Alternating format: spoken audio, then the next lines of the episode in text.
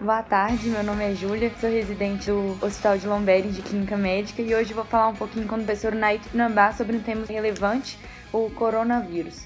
Boa tarde, professor. Boa tarde, Júlia. Então, para começar, o que é o coronavírus? Coronavírus é um vírus que a gente já conhece ele desde a década de 60. Ele causa resfriado comum, às vezes um quadro diarreico, ele talvez seja responsável por até 30% das infecções de vias aéreas superiores. No entanto, ele não era um vírus que tinha uma grande morbidade, não tinha uma letalidade tão elevada. Então era um vírus que não nos preocupava. A partir de 2002, a gente tem a primeira surto-epidemia de um novo coronavírus, que é o SARS, que foi identificado primeiro no sul da China, e logo foi um alerta mundial de uma provável epidemia. Em 2003, em fevereiro de 2003, e depois em 2012, um novo coronavírus foi descoberto também aí na Península Arábica na Arábia Saudita principalmente, que também com a taxa de letalidade um pouco mais elevada. E sobre o coronavírus, a gente já sabe a taxa de mortalidade, letalidade, ele é parecido com as epidemias do passado? Então, vamos lembrar, então, então esse é o terceiro coronavírus que aparece em duas décadas.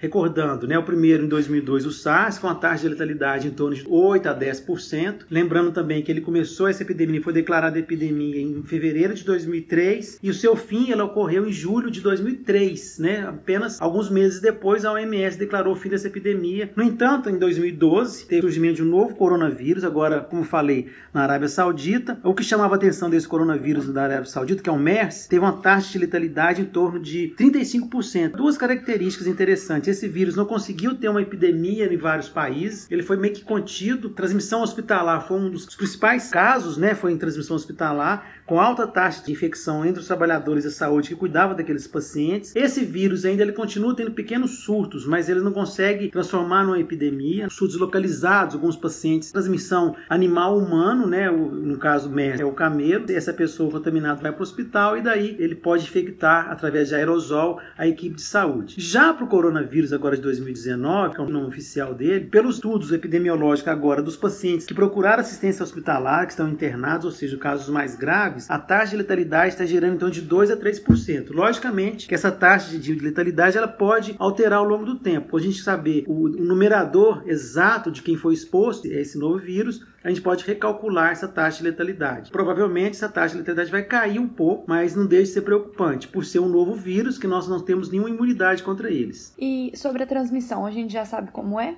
Então a transmissão no início dessa epidemia, dos três coronavírus, ela foi animal para um homem, do SARS, do morcego para um gato silvestre, né, na China, do gato silvestre para o homem. Esse foi o caminho da quebra de barreira genética desse vírus. Depois do homem para o homem também no SARS, né? E com as medidas que nós adotamos naquela época, em 2003, a gente conseguiu conter essa epidemia. Em 2012, a, a MERS do Oriente Médio, né, que é a síndrome respiratória do Oriente Médio, ela a transmissão foi através do camelo para o ser humano e também transmissão de seres humanos ela foi mais restrita em ambiente hospitalar, ou seja, os pacientes só os pacientes mais graves que geravam aerosol que poderiam que tinham mais condições de transmissão para outras pessoas e não teve uma transmissão sustentada na sociedade. Esse vírus ainda existe, diferente do SARS que desapareceu do cenário nosológico, nós não temos mais SARS, mas nós temos as, o MERS, ele continua tendo pequenos surtos, principalmente na, na transmissão camelo-ser humano, e esse ser humano vai para o hospital, como eu disse, gerando aerosol, podendo transmitir esse vírus para o ser humano. Já o 2019 é muito cedo para falar. A gente sabe que já tem transmissão sustentada né, na, na China,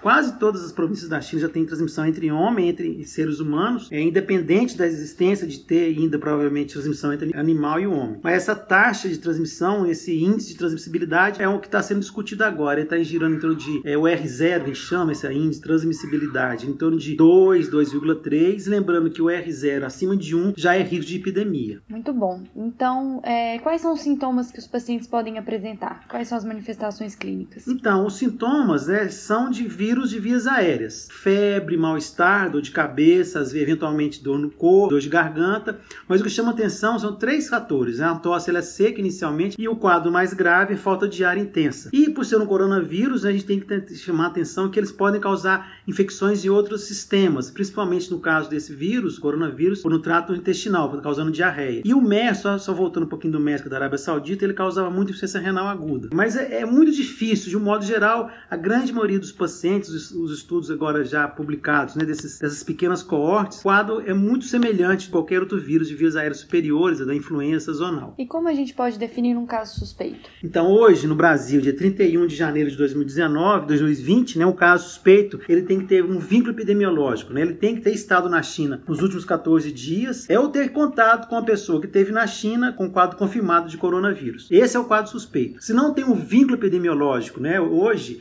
essa pessoa com quadro respiratório não é coronavírus. Então, só repetindo, o vínculo epidemiológico ele tem que estar presente, logicamente, com quadro de febre, tosse, tosse seca, falta de ar, dor de garganta, qual que seja. Mas o vínculo epidemiológico hoje ele é fundamental para ser classificado como caso suspeito. E passando um pouquinho agora sobre tratamento, a gente já tem algum tratamento que pode ser instituído? Por exemplo, o oseltamivir a gente pode usar nesse caso? É uma boa pergunta. O oseltamivir, que é para influenza sazonal, ele não age no coronavírus. Né? O tratamento nesses casos mais graves, né, como você sabe, ele é tratamento suportivo. Usando o modelo da MERS e da SARS do passado, vários estudos clínicos não muito bem controlados, com pouca evidência, mas menos robustas, usaram o lopinavir, que é um antiviral utilizado em pessoas que vivem com HIV, que a gente utiliza até recentemente. Parece que apresentou alguns resultados positivos. Já está sendo feito um ensaios clínicos na China, atual com essa epidemia de 2019, usando esses antivirais novos, né? Tem outros novos na linha em fase 1, fase 2 e usando também o lopinavir. Mas nada ainda, como disse, uma evidência muito robusta. A gente vai ter que esperar um pouquinho, né? E então, o que, que a gente pode fazer para prevenir nesse momento, tanto a sociedade quanto a profissionais de saúde? Então, os profissionais de saúde devem estar atentos, né? Logicamente, né?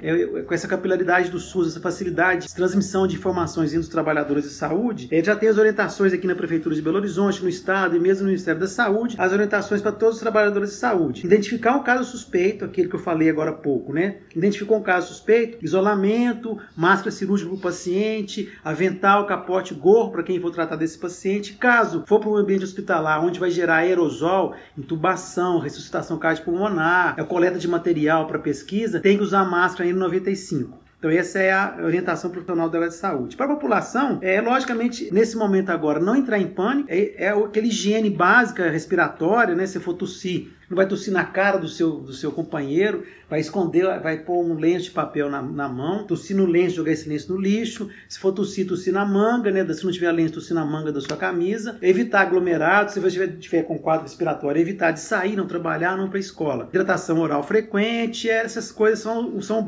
E interessante reforçar também a lavação de mão, a higienização de mão com água e sabão, porque esse vírus pode ser transmitido através de gotículas né, do espirro, por exemplo, mas também ele pode ser transmitido através de superfícies. Eu espirro em cima, eu torço em cima de uma, de uma mesa, eu passo a mão naquela mesa, numa maçaneta, e eu posso levar essa mão no olho, na boca e, e ocorrer a transmissão. Então, sempre lavar as mãos com água e sabão é suficiente. Muito obrigada, professor Naí. Agora vamos aguardar mais notícias desse vírus. Eu que agradeço. Boa tarde. Boa tarde. E você que está aí acompanhando Tópicos. Para não perder nenhum episódio, assine o nosso podcast no Spotify, Apple Podcasts, SoundCloud ou seu agregador preferido. E toda semana você receberá um aviso de um novo episódio lançado. Aproveita e deixa também uma avaliação nossa por lá. O arroba Tópicos Podcast é o nosso canal de interação no Instagram, onde publicamos material extra, quiz para ajudar a consolidar as informações e você pode deixar seu comentário ou sugestão de temas. Lembrando que o podcast é uma ferramenta de orientação educacional e informação, não substituindo uma recomendação de saúde ou diretriz de condutas. Obrigado e até o próximo episódio.